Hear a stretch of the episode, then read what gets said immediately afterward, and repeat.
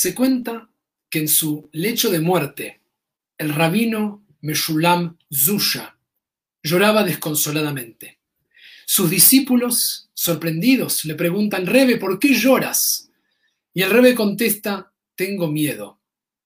Los discípulos dicen, con toda la Torah que has enseñado, con todas las mitzvot que has cumplido, con todas las gemilut hasadim, las buenas acciones que has hecho, ¿cómo puede ser que tú tengas miedo?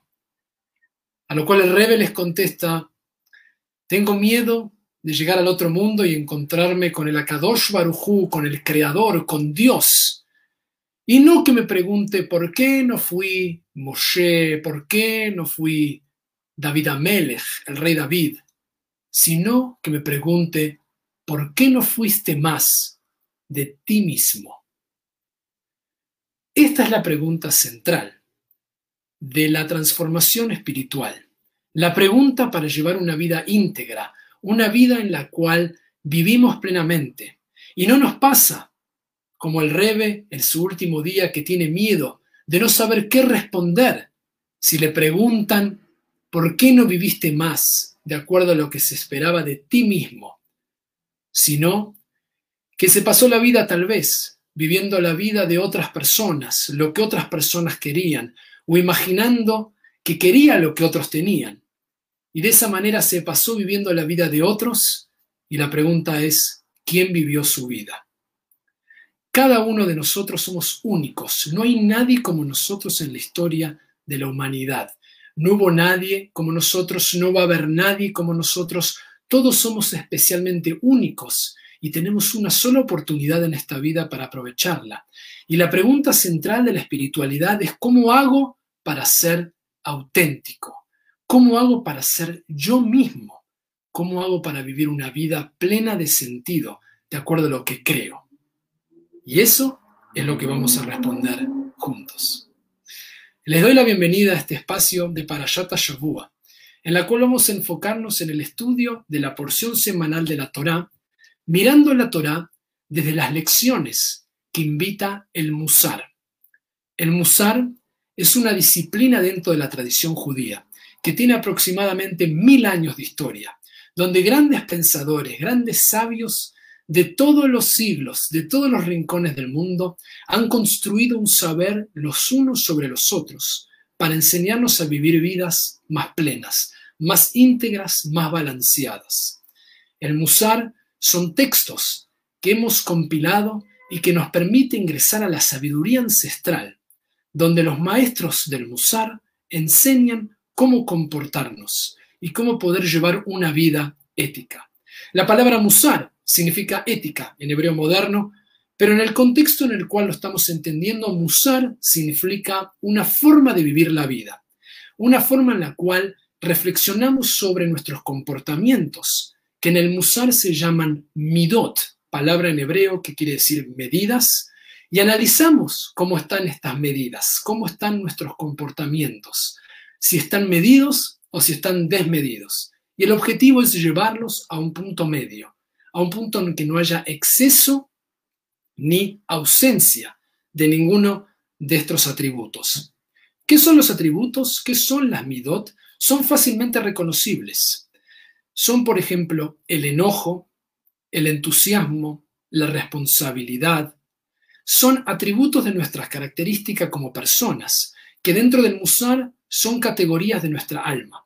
Y el objetivo del musar, de estas midot, no es erradicar ninguna de ellas. La sabiduría ancestral de nuestra tradición reconoce que toda la gama de estas experiencias son parte de quienes somos y no es la intención que desaparezcan, sino que lleguen a un punto equilibrado, que lleguen a ese punto medio. Por ejemplo, el enojo no es malo, no es ni positivo ni negativo, simplemente existe dentro de nosotros. Pero un enojo excesivo puede llevar a la violencia, lo cual es malo. La ausencia del enojo puede hacer que no peleemos por las injusticias en el mundo. Por lo tanto, no es la intención erradicar el enojo, sino llevarlo a su punto medio. Y de eso se trata nuestra aproximación, nuestro abordaje hacia todas las midot, y de esto mismo es lo que haremos con la parashá de cada semana.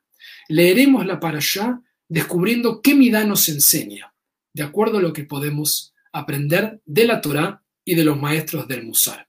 ¿Están listos? Aquí vamos.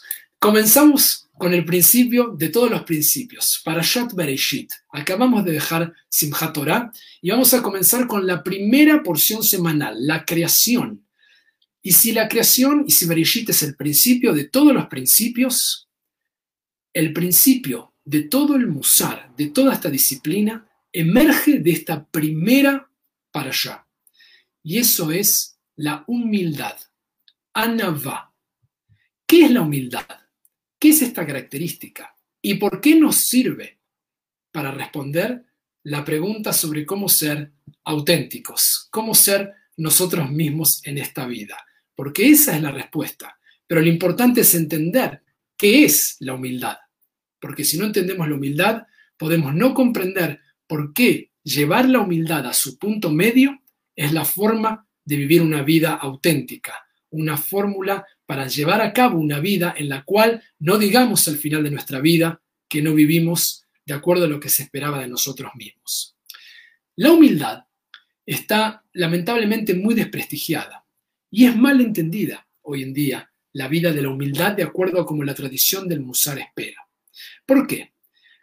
Humildad en exceso, como vimos antes, si el punto medio es el objetivo, alguien que tiene una humildad en exceso, demasiada humildad, puede sentirse poca cosa.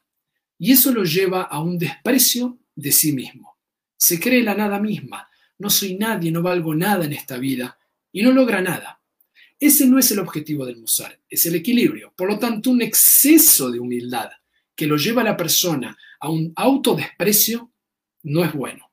Ahora, una ausencia de humildad, cuando no hay nada, todo lo que queda es arrogancia, mucho de uno mismo. Y eso llevado a un extremo hace creer que la vida de uno es tan importante que afecta a los anillos de Júpiter en las galaxias. Quiero que lo vean en esa exageración para poder encontrar el punto medio y no pensar que todo gira sobre nosotros mismos. Entonces, el objetivo del musar, de acuerdo a la humildad, a la navá, es encontrar ese punto medio en el cual uno ocupa ni más ni menos el espacio y la vida que uno viene a ocupar. Ni más ni menos no ocupa el lugar de otro, es uno mismo y deja de esa forma que los demás también puedan brillar. Ahora la pregunta es, ¿cómo aprendemos esto desde Parashat Bereshit? Los maestros del Musar enseñan que Dios mismo en la creación es quien nos enseña la humildad. De acuerdo a la tradición mística de la Kabbalah, cuando Dios crea el mundo, lo primero que hace no es una emanación, sino una contracción. Dios está ocupando todo el universo, no hay nada más que Dios. Y Dios lo primero que hace es humildemente retirarse para que haya algo más que Dios en el mundo. No solo eso, sino que la revelación de esta creación es continua y sigue sucediendo. ¿Y cómo termina esa obra? Con otro acto de humildad de Dios, limitándose Dios en su creación. ¿Qué hace? Hace Shabbat crea un día en el que Dios mismo se limita de su creación. Ahora, si imaginan, Dios necesita retener su acto creativo un día y descansar, Shabbat Vainafash, poder renovarse. Imaginen nosotros que tenemos la arrogancia de querer ocupar el espacio y continuar y satisfacer las ideas de otros. Tenemos que ocupar todo y llenar esos vacíos. En cambio, la tradición dice, si Dios descansó y tiene su humildad, nosotros necesitamos Shabbat. Y en Shabbat es donde podemos descansar. Hay una historia que se agrega luego de la creación, que es la historia que nos enseña qué pasa cuando nosotros no somos auténticos y podemos llevar a un equilibrio esta humildad. Y esta es la historia del primer ser humano. Si recuerdan, Adán y Javá tienen permitido comer de todo el jardín del Edén menos de un solo árbol. ¿Y qué es lo que hacen? Miren qué espectacular la tradición. Van y comen de ese árbol que no podían comer. Y en ese momento Dios se acerca y hace la primera pregunta de toda la Torá. Ayeka, ¿dónde estás?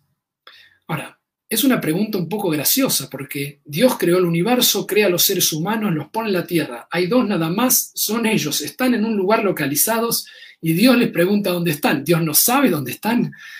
Por supuesto que nuestros maestros hace años descubrieron que esta no es una pregunta geográfica, no es que no sabe dónde están. La pregunta es, ¿quién eres?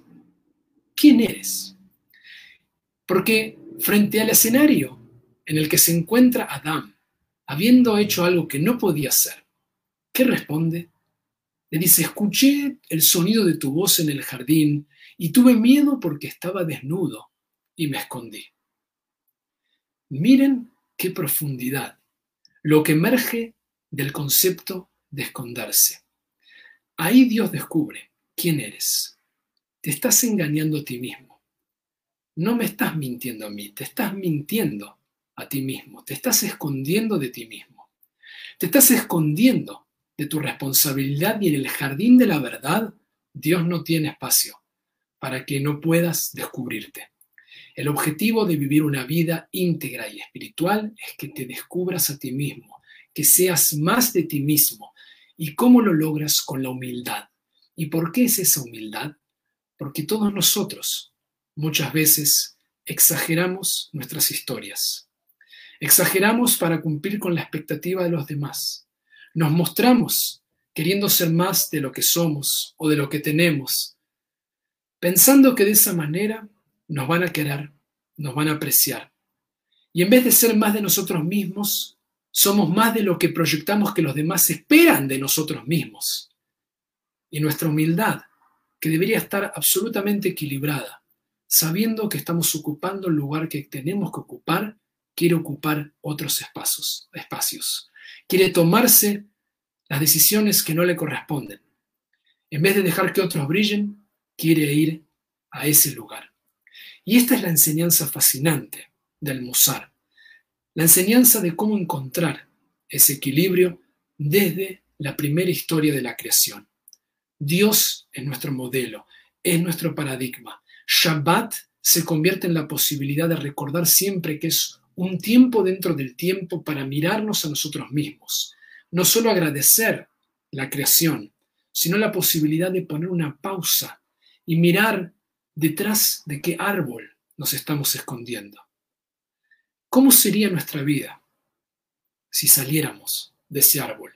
Si dejáramos de mostrar en las redes sociales, ante los amigos, ante los otros, si dejáramos de decir que nos gusta esa música cuando no nos gusta, si dejáramos de querer mostrar que estamos tan completos y tan íntegros y que estamos tan espectaculares y no nos falta nada y nos atreviéramos a compartir también aquellas cosas con las cuales todos nosotros, todos los días, lidiamos y nos enfrentamos. ¿Cómo nos sentiríamos si saliéramos de ese árbol? Y la pregunta es, ¿qué nos lo está impidiendo? ¿Por qué no lo hacemos? ¿Por qué no salimos detrás de ese árbol? ¿Por qué no tenemos tanto tiempo? La historia del rabino nos recuerda esa historia. El rebe nos dice, tengo miedo. Miren el miedo que tiene. No tiene miedo de justificar por qué no fue la gran cosa. Tiene miedo de justificar por qué no fue honesto consigo mismo? ¿Por qué no fue auténtico? Y ser auténtico en este sentido tampoco significa ser un sinvergüenza o ser obsceno, es quiere decir mostrar algo que tiene que estar fuera de la escena, pensar que uno tiene que decir y hacer lo que uno quiere. No, es encontrar el equilibrio, comportarse del modo adecuado, saber ubicarse en el lugar que uno le toca y permitir que los demás brillen. Y por lo tanto, la última pregunta es, ¿qué paso puedo dar hoy para comenzar a salir de ese árbol, para poder comenzar a sentirme como pienso que me sentiría. Este es el ejercicio. Shabbat es la oportunidad. Me queda un último minuto de estos 15 para compartir con ustedes de Parashot Shabua y quiero que se lleven estas cuatro preguntas. ¿Detrás de qué árbol te estás escondiendo? ¿Cómo te sentirías si saldrías de ese árbol? ¿Qué te lo está impidiendo? ¿Y qué consejo, qué cambio puedes hacer hoy para ser auténticamente tú mismo y poder llevar esta vida plena de sentido? Y que te encuentres, ojalá no en tu lecho de muerte, sino hoy, con la alegría de tener la respuesta de para qué viniste al mundo y que diste y permitiste que los demás brillen y ocupen su espacio mientras tú ocupabas el tuyo. Tov una buena semana.